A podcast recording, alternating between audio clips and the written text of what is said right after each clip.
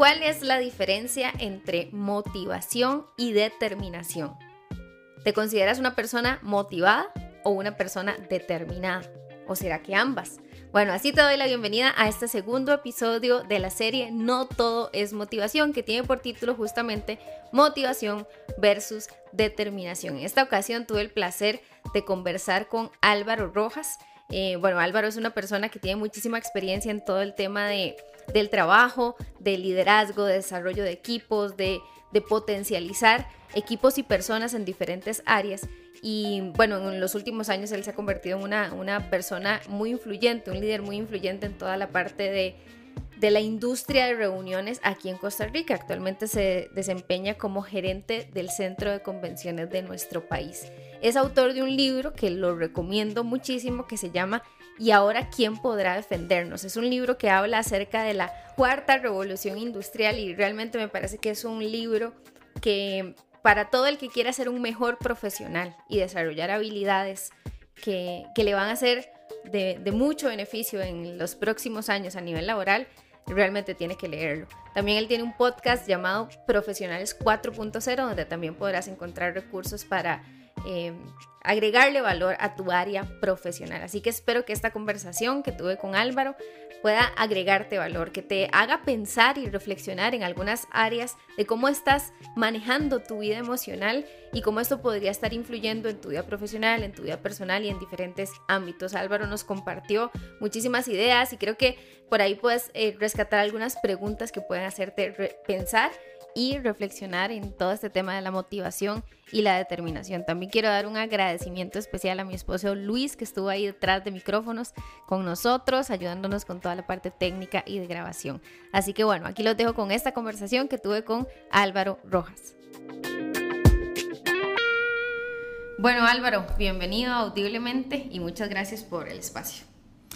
Pues muchas gracias a mí, Luis Casey. Eh, realmente tengo mucha expectativa de lo que vamos a, conversar. Creo que algo importante que tienen que saber las personas que nos están escuchando es que la conversación que vamos a tener va a ser muy espontánea, porque no hemos preparado nada. Exacto. Así que no sabemos cómo va a terminar esto, pero sí está empezando muy, espontáneo y creo que eso va a hacer que la conversación sea muy, muy enriquecedora. Buenísimo, buenísimo. Bueno, para introducir un poco el tema, me topo demasiadas personas, ya sea en mi espacio de consulta o en otros espacios donde puedo compartir con diferentes eh, tipos de personas que no conectan con ninguna motivación en su día a día, ¿verdad? Gente que incluso ellos mismos, eh, no, aquí quiero aclarar, no estoy hablando de personas que tengan una patología diagnosticada, no estoy hablando de una depresión ni nada por el estilo, gente que incluso ellos mismos se catalogan como estables, ¿verdad? Una vida estable, pero que no conectan con lo que hacen en su día a día, como que ese trabajo, que es el trabajo que mucha gente querría, no les genera nada, no hay motivación, no hay ese clic, no hay esa pasión.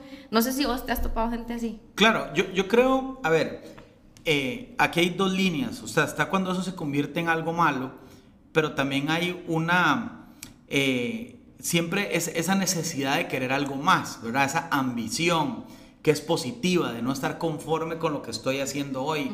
Pero yo creo, eh, y, y, y mi análisis general, eh, porque concuerdo plenamente con lo que usted está planteando, y es que se nos ha enseñado, principalmente a esta generación, que todas las cosas deben de hacerse por un tema de motivación.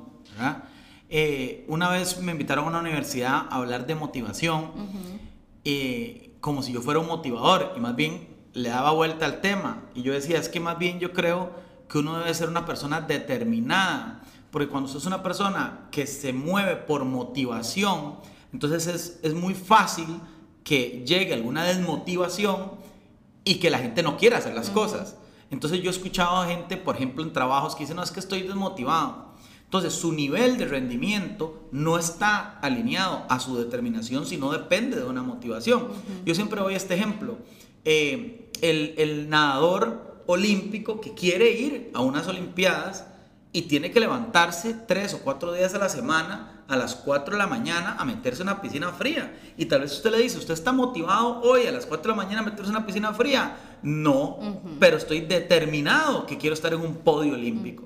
Yo creo que una persona que es determinada tiene más alcance que una persona que depende de la motivación. Y el problema de las personas a veces es que se centran en que no estoy motivado para decir que no me, no me siento satisfecho, no quiero hacer las cosas, ¿verdad? Y hay otro grupo de gente que aunque no esté motivada, está determinada, ¿verdad? Y, y se nos ha vendido, eh, al- encapsulado a esta generación, por eso hay tantos motivadores, ¿verdad? Y la gente necesita escuchar motivadores, porque necesito que me digan lo que yo ya sé, ¿verdad? Levántate, eh, piensa positivo. Pero la verdad es que uno a veces no quiere pensar positivo, a veces no se quiere levantar, pero tiene que levantarse, ¿verdad? O sea, no todos los días son color de rosa, ni todos los días son positivos. Pero ¿qué pasa ahí? Entonces, yo creo que eh, el tema para las personas que, que nos escuchan es la motivación es importante. O sea, no, no quiero Sí, no ba- bajarle la importancia que tiene la motivación, la inspiración, ¿verdad? Pero ¿qué pasa cuando no hay motivación? ¿Qué pasa cuando no hay inspiración?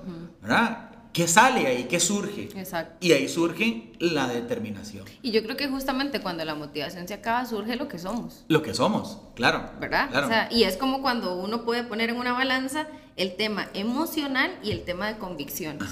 Cuando las emociones no me alcanzan, es lo que estás diciendo, cuando la motivación no está, viene la determinación, viene la convicción. ¿Por qué estoy haciendo esto? Claro, claro, eso es, eso es de un día usted se le pone Goliat de frente y se lo quiere comer de desayuno, ¿verdad? Y otro día dice que es este gigante, no Y, y puedo. bien, otro día el mundo me comió a mí. Y el No otro pude, día el mundo no me, pude. comió, me comió a mí. Pero, pero concuerdo con lo que usted plantea. En ese momento nos afrontamos a nosotros mismos. ¿verdad? Nos afrontamos a nosotros mismos. Quiero compartirles una, una anécdota. Eh, en, cuando yo iba a cumplir 31 años, eh, tuve la posibilidad de pagar un crucero y ir a un crucero eh, que sería Miami a Jamaica.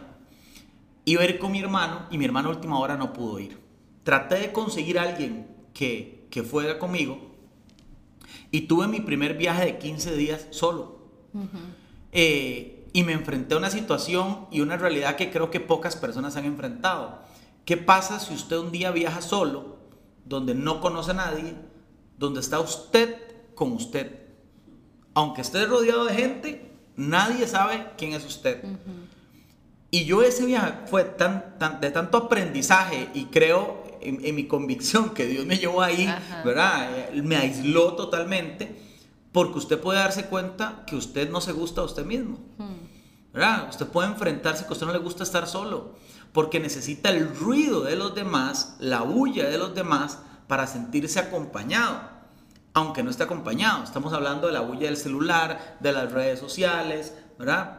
Entonces, el tema es, concuerdo con lo que usted dice, cuando baja la marea, usted puede ver el fondo, ¿verdad? Cuando hay mucha marea, cuando hay mucha motivación, cuando hay mucha inspiración, claro, las, las cosas uno las sobrelleva, pero cuando no hay motivación, ahí es donde tienen que surgir otras cosas, ¿verdad? Y hablábamos al principio, y que, es importante aquí, tener una visión y una perspectiva de propósito, ¿verdad? No como hablábamos al, al inicio, no ver el árbol, sino ver el bosque, Exacto. ¿verdad? O sea, mi problema no es tan problema.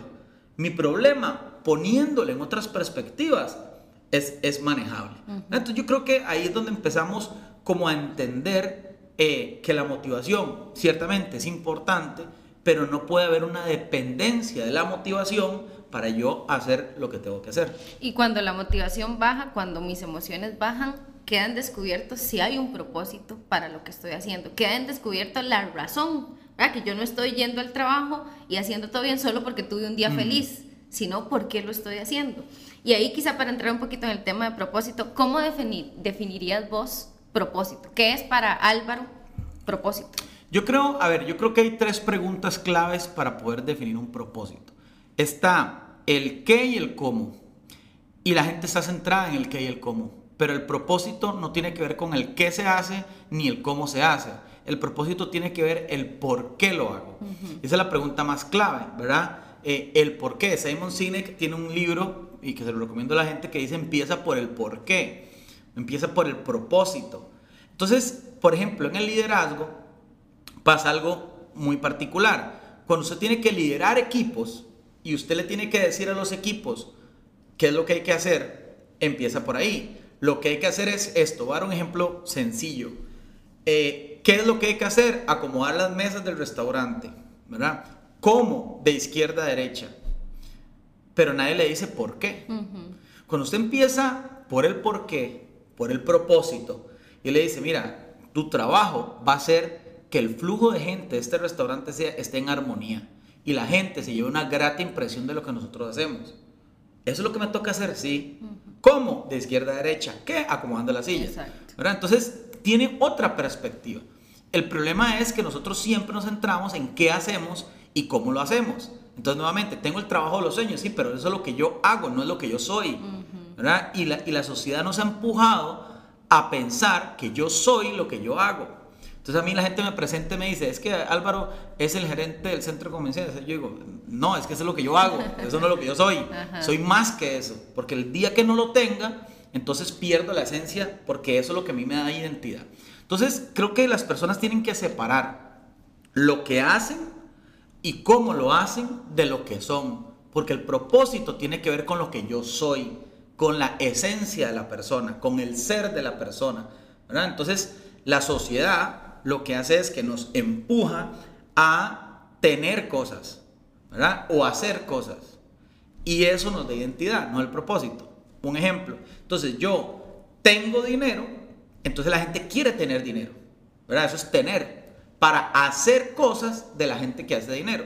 Entonces yo tengo dinero, puedo hacer cosas de gente que hace dinero, entonces me catalogo como una persona rica, entonces soy rico, ¿verdad? Pero la ecuación es al revés, es que yo soy rico y como soy rico, tengo dinero y como tengo dinero, hago las cosas de dinero. Un ejemplo muy vano, muy materialista, pero digo, para, para ejemplificar, que primero es ser, después hacer y después tener.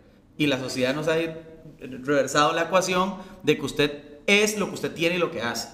Yo creo que ahí viene un balance importante para poder describir el propósito. Exacto. De hecho, para contarle a la gente, vos tenés un libro que se llama ¿Y ahora quién podrá defendernos? ¿Verdad? Y es un libro que habla, bueno, de, la cuarta revolución industrial y, varias cosas bien interesantes, pero para rescatar un, un poquito algunas cosas, ahí hablas acerca de, eh, de la diferencia que hay entre liderar desde la posición y liderar desde el ser. Y lo enfocas mucho al tema empresarial y todo, pero yo creo que nosotros antes de liderar a alguien o algo, una organización, etcétera, nos lideramos a nosotros mismos. Totalmente. Y aquí aplicamos eso. Yo debo de liderarme no desde una posición, sino desde el ser. Y cuando me empiezo a liderar desde el ser, encuentro sentido de propósito. Totalmente. Verá, Salomón decía, me es mejor conquistarme a mí mismo que, que conquistar una gran ciudad. Y es que es lo más difícil, ¿verdad? O sea, lo más difícil es liderarse a uno mismo. Y el problema es que cuando usted no se lidera a usted mismo, que dejemos claro que no estamos hablando de perfección, ¿verdad? Porque yo siempre digo esto, los líderes huelen a carne, ¿verdad? Huelen a humano. Entonces, entre más lejos usted está del líder, más lo admira porque usted no conoce sus buenos momentos, sus malos momentos. Pero cuando usted trabaja de cerca con un líder, se da cuenta que es una persona humana, ¿verdad? Y que y, y, yo tengo uno de los líderes con los que yo trabajo que siempre uso esta frase, lo importante es que entre las sumas y las restas la ecuación sea positiva, ¿verdad? no, pues, si la ecuación es negativa, estamos mal. Entonces yo concuerdo, es un tema de liderarnos nosotros mismos para poder liderar a los demás, pero no desde la posición, porque la posición es yo los lidero a ustedes y los quiero y los respeto en medida en que ustedes sean productivos. En el momento que ustedes no son productivos ya ustedes no me sirven, ¿verdad? Y la gente no responde bien a eso. Porque antes de tocar mi corazón, lo que me están pidiendo son las manos para yo hacer. Pero el líder debe primero tocar el corazón. Cuando yo siento que la persona a la cual yo reporto en cualquier ámbito de la vida se interesa por mí, por lo que yo soy, no por lo que yo hago, ¿verdad? Que le interesa que mi familia esté bien, que yo tenga estabilidad, que me orienta, que me corrige. Yo siento un vínculo porque me siento cubierto por esa persona y hago lo mismo con los demás, ¿verdad? Pero si lo primero que hace en una reunión, en esa intervención, es estar viendo lo que yo estoy haciendo y me categoriza como persona por cómo yo, por los resultados de lo que yo hago, efectivamente, es un liderazgo de la vieja escuela, que era muy transaccional, eh, y no un liderazgo inspirador, que es lo que la sociedad en este momento necesita. Y lo jodido aquí es cuando yo aplico eso sobre mí mismo. O sea, cuando yo estoy evaluándome a partir de, por ejemplo, venimos de un tema, estamos en medio de la pandemia, ¿verdad? eh, cuánta gente perdió su trabajo, cuánta gente perdió lo que hacía y ahí su valor como persona se fue. ¿Por qué? Porque lo tenía enfocado en lo que yo hacía y no en lo que yo era. Porque mucha gente ni siquiera tiene claro lo que es, ¿verdad? Porque no ha, no ha encontrado propósito ahí. Ahora, para, para meter otro tema aquí que, que está relacionado, ¿cómo vos definirías éxito? Que es una palabra que está muy ahí, ¿verdad? Que buscamos el éxito y yo quiero encontrar el éxito. Bueno, para vos, ¿qué sería éxito? Primero creo que nos han, nos han vendido un éxito enlatado. Eh, un éxito que no es éxito. Y creo que la palabra éxito hay que tomarla con pinzas. Eh, porque se nos ha vendido que éxito es tener mucho dinero, tener fama, tener reconocimiento, ¿verdad? Este, por ahí un cantante famoso le preguntaron qué era éxito y él decía llegar todos los días a mi casa, poder besar a mi esposa, poder ver a mis hijos a los ojos y poder dormir en paz porque lo que estoy haciendo es lo correcto. Yo creo que no hay una definición de éxito, eh, la hay, pero lo que quiero decir es no hay una que concuerde para todos. Lo que sí creo que la perspectiva de éxito tenemos que entenderla que no es un destino, el éxito es un camino, el éxito es el proceso, es disfrutar el proceso. Porque si yo no aprendo a disfrutar el proceso, cuando llegue el producto final y el camino, voy a querer otra cosa, esa insatisfacción. Entonces la gente quiere entrar a la universidad para tener un título, ¿verdad? Pero el título es el resultado, el, el proceso son los compañeros, las tareas, los cuatrimestres, cada clase, el aprendizaje, las conversaciones que tengo, el aprendizaje que me voy llevando, ¿verdad? Entonces, porque alguien le pueden regalar un título, ¿verdad? Y, y, otra persona pudo ganarse ese título. Y tal vez a nivel laboral nadie ve la diferencia porque los dos tienen un cartón pero uno vivió el proceso. Entonces yo creo que éxito, para puntualizarlo, está muy relacionado con los objetivos y las metas que tiene cada una de las personas. Eh, los objetivos y las metas que usted se plantee lo pueden determinar a usted como una persona de éxito, aunque nadie se lo diga, pero la satisfacción que usted tiene, que usted está viviendo hoy la vida que usted planeó para usted, que usted no la dejó al azar, que yo me, me planteé esta meta para este año, este año yo quiero cursar esto, quiero hacer esto, que tal vez no tengo toda la plata del mundo, pero definí que este año me quería casar y me casé. Definí que este año eh, quería entrar a la universidad y cursé mi primer año de universidad. Definí que este año quería buscar un nuevo trabajo y tener una nueva oportunidad y lo hice. ¿verdad? Entonces, cuando, en el balance, usted dice, no, es que yo me definí una serie de metas que las estoy alcanzando y me siento autorrealizado, ¿verdad? Porque la gente podría decir que yo tengo éxito o no y creer que tengo éxito y por dentro estar totalmente vacío porque lo que yo me planteé no lo, no lo alcancé. Entonces yo creo que éxito está muy relacionado con los objetivos y las metas que alguien se plantee y en disfrutar el camino más que el destino y entender que éxito no es un puerto donde hay que llegar, ¿verdad? Es un camino que hay que recorrer y, eso cambia la perspectiva. Y ahí donde lo planteas como un camino es donde podemos verlo ligado a propósito. completamente. ¿Verdad? O sea, es en ese camino donde yo puedo eh, disfrutar, encontrar satisfacción en lo que estoy haciendo, aunque no he llegado a la meta final, pero entiendo que hay un propósito en esto que estoy caminando. Ahora, ¿cómo, ¿cómo crees vos que influye el entorno que yo tengo a mi alrededor, mis relaciones interpersonales, por ejemplo, las personas que puedan estar cerca mío? En la perspectiva que yo tengo de propósito o de éxito? ¿Qué tanto puede influir? Ah, yo creo que influye totalmente. Nosotros tenemos que comprender que nosotros somos seres relacionales y seres sociales y que influenciamos y nos dejamos influenciar. ¿verdad? Una persona, eh, una persona que es introvertida tiene la capacidad de influenciar y una persona que es extrovertida influenciar mucho más. Entonces, eh, yo creo que tenemos que comprender eh, a ciencia cierta de que nosotros, aunque no queramos, somos personas que nos dejamos influenciar por nuestro entorno. Ahora el tema aquí es, ¿quién me está influenciando? ¿verdad? Por ahí alguien decía que uno es el resultado de las cinco personas más cercanas y con las que más eh, se rodea, con las que más, con las que más eh, está, está cercano. Y sin duda alguna, las personas que están a nuestro lado nos pueden hacer tener perspectivas diferentes, nos pueden influenciar sobre los hábitos que nosotros tenemos, ¿verdad? Cuando uno eh, tiene una pareja, por ejemplo, que le encanta el deporte, aunque uno no sea muy diestro en hacer deporte, pero lo jala, ¿verdad? Lo jala, lo, jala lo jala ahí. Pero el tema de la influencia de las personas también tiene un asunto de gravedad. Y es que es más fácil influenciar de, de río para abajo que de abajo para arriba, ¿verdad? O sea, es más fácil. Si usted se sube en la mesa y está abajo, por más fuerza que yo haga para jalarla, tiene más fuerza usted para jalar hacia abajo. Entonces a veces la tendencia hacia lo negativo eh, tiene mucha más fuerza de gravedad que la tendencia hacia, lo positivo. Y viene nuevamente la determinación y de estar claro e intencionado en las personas con las que yo quiero compartir. Yo creo que cuando usted tiene una vida con propósito, usted tiene una vida intencionada. Y eso es importante. O sea, intencional. ¿Qué hago yo? ¿Qué libros leo? ¿Qué programas veo? Intencional.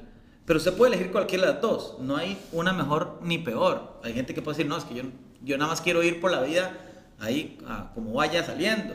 Que no está mal. O sea, ahí también tiene sus riesgos y también tiene sus, sus, situaciones. Pero evidentemente este podcast está orientado a la gente que quiere tomar eh, esa posición de su vida y decir, no, si alguien me va a influenciar, yo quiero saber quién me va a influenciar. ¿A dónde me puede llevar eso? ¿A dónde me puede llevar eso? Y tratar de, de sacarle provecho. Qué importante eso para que podamos eh, tener en perspectiva eso, ¿verdad? A veces creemos que una conversación no va a generar nada en mí y de repente una conversación y otra conversación y otra conversación eh, han sido el, el, el, resultado de lo que, dónde estoy hoy. Y eso es súper importante. Ahora, en este camino de, de éxito que tiene que ver con disfrutar, justamente lo que decías ahora, en este camino de propósito, donde tengo que tener, eh, ser intencionada de quién está cerca mío, quién me está influenciando, no todo sale siempre bien, ¿verdad? Y creo que eso es algo importante. Éxito no es igual a perfección. Ya, ya creo que lo explicaste bien. Pero cosas pueden fallar en el camino, cosas pueden no salir como yo las pensé y es donde tenemos, eh, y entra el elemento de la frustración, ¿verdad? Y, y creo que muchas veces frustración eh, influye en mi motivación, influye en mis decisiones y es justamente donde tiene que salir la determinación. En el libro tenés una frase que, que me llama mucho la atención y vos escribiste. En el momento más seguro de mi vida es donde estoy más seguro de que algo puede cambiar, ¿verdad? Eh, y cómo, cómo esto puede influir en el sentido de propósito, en todo esto que estamos hablando, porque creo que tenemos que aprender a lidiar con la frustración y, considero que tenemos una generación que no sabe hacerle frente a la frustración. Totalmente. Una vez escuchaba una frase de, de estaban entrevistando a un piloto, ¿verdad? Y el periodista le decía, ¿qué siente usted? Lo ponía como muy dramático. Cuando usted va a elevar un avión, está en la pista de aterrizaje, sabe que tiene 500 personas en esos aviones gigantes, porque manejaba esos aviones enormes, atrás y que tiene 500 vidas en sus manos, que dependen de su timón. Y el, y el piloto le dice, Dave, siento miedo, ¿verdad? Tengo miedo. Y el periodista, Dave, nunca espera esa respuesta, ¿verdad? Porque, o sea, ¿cómo va a tener miedo el piloto que lleva 500? Dice, no, déjame explicar, es que yo tengo miedo, pero el miedo no me tiene a mí, ¿verdad? O sea, que eso, eso, es diferente. O sea, yo puedo tener frustración, pero la frustración no me tiene a mí, porque la frustración va a llegar el tema es cómo yo manejo esa frustración. ¿verdad? Y yo creo que para manejar la frustración nuevamente hay que hacer tres pasos para atrás y ver la perspectiva de la situación. El tema es que muchas personas quieren que el plan salga de la A a la Z como lo pensaron, ¿verdad? Pero entre el blanco y el negro hay una escala de grises. Y una escala de grises que hay que aprender a disfrutar también, ¿verdad? Que hay que entender y, y no decir, ¿por qué me pasa esto a mí? ¿Verdad? Sino para qué me está pasando esto a mí. O sea, cuál es el propósito para que esto suceda y poder aprender. Yo hoy he hecho, y sé que los, los que nos escuchan hacen el mismo ejercicio, yo he hecho el cassette para atrás y si yo pudiera sentarme conmigo mismo en el Álvaro del 2015, del 2011, cuando pasaba situaciones muy complejas, yo me gustaría sentarme conmigo mismo y decirme, todo va a estar bien explico? Es que después va a pasar algo que usted en ese momento necesitaba aprender. Aprender para que, para que después pudiese ver las cosas de otra perspectiva. Y en, en, en mis momentos de meditación hasta he aprendido agradecer por las cosas que no tengo, ¿verdad? Porque a veces nos enseñan a agradecer por las cosas que tengo, pero agradezca por lo que no tengo. Ya, porque no tengo un millón de dólares, porque segura, seguramente si tuviera un millón de dólares ya eh, mi vida se me puede arruinar. Claro. ¿verdad? Entonces a veces, a veces también hay cosas que no nos llegan porque no estamos preparados para eso. Y el manejar la frustración, el entender que los planes pueden cambiar, eh, pues estamos saliendo de una pandemia, estamos saliendo con mucha fe, esperemos que pronto, sí, pronto, pero nadie la vio venir, ¿verdad? Entonces, y hay gente que no va a haber aprendido nada y hay gente que va a haber aprendido mucho. ¿Cuál es la diferencia? Si todos vivimos la misma pandemia en, las mismas, eh, en el mismo entorno, a algunos les afecta más que otros, pero es que voy a aprender de lo que me está pasando. Porque si usted tiene frustración, usted aprende de lo que sucedió. Si usted no aprendió, entonces al final de cuentas le pasó en vano. Nada más para cerrar esta parte, eh, mi mentora espiritual siempre me, me enseña algo, me, me transmitía algo muy valioso. Me decía, las pruebas de la vida son como un examen. Nada más trate de salir aprobado lo más rápido posible. Porque si usted no sale aprobado, el examen se lo vuelven a repetir. Hay que repetir. ¿Verdad? Y a veces nos pasa eso. No aprendemos, no capitalizamos sobre el error y decir, bueno, es que yo aprendí y, y, al final de cuentas, un fracaso es un fracaso si usted no aprende nada. Pero si, si el fracaso usted le saca provecho, al final de cuentas fue un intento fallido, nada más. Pero de ahora usted está listo para otro round. Entonces, nuevamente, es un tema de perspectiva para poder manejar la frustración. Y, entender que todo está en constante cambio siempre. Y algo que, cre algo que crece tiene que cambiar. Y a veces mis planes van a cambiar. A veces la vida va a cambiarme el juego.